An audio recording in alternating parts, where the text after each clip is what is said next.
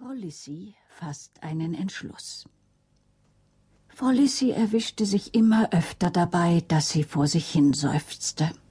Dann schimpfte sie. Lissy, du bist ein blödes altes Stück. Du weißt genau, wie ich Selbstmitleid hasse. Reiß dich zusammen. Geh spazieren. Tu irgendetwas, ganz gleich was, aber jammere nicht herum. Es half nur nicht. Kein Wamperl auf der Vorhangstange, kein Wamperl, der an ihren Haaren zupfte. Kein Wamperl, der aus dem Nähkorb fiebte. Wenn sie die Augen schloss, sah sie Wamperl aus seinem Korb winken, bis der Ballon im blauen Himmel verschwand. Ihre Knie schmerzten, wie vor der Kur. Sie stöhnte, wenn sie sich vorbeugte, um die Strümpfe anzuziehen. Nicht einmal der Kaffee schmeckte ihr.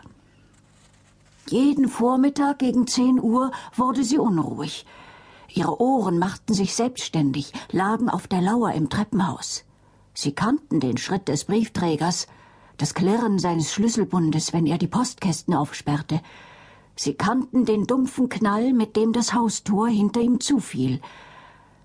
Dann ging Frau Lissy hinunter, obwohl sie genau wusste, dass wieder nichts von Wamperl gekommen war.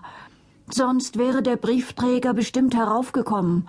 Schon deshalb, weil Wamperl natürlich wieder die Briefmarke vergessen hatte. Frau Lissy nahm die zwei oder drei Werbesendungen aus ihrem Postkasten, pfefferte sie in die Altpapiertonne und knallte den Deckel zu. Das Stiegensteigen fiel ihr schwer. Hannes war jetzt Mittelstürmer in der Jugendmannschaft. Er kam zwar fast jeden Tag vorbei, aber meist blieb er gerade einmal fünf Minuten. Früher hast du es doch auch allein ausgehalten, sagte Frau Lissy zu sich selbst. Aber früher war früher und jetzt war jetzt. Manchmal war Frau Lissy richtig sauer. Mistkerl, schimpfte sie zur leeren Gardinenstange hinauf. Wenigstens schreiben könntest du.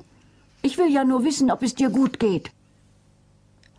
Am ersten Donnerstag im Mai kam Hannes hereingestürzt und drückte Frau Lissy ein knallbuntes Heft in die Hand.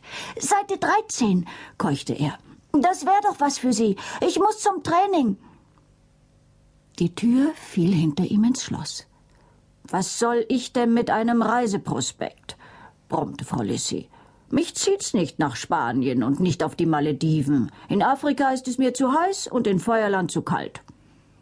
Aber weil sie das Ding nun schon einmal in der Hand hatte, blätterte sie lustlos darin. Auf Seite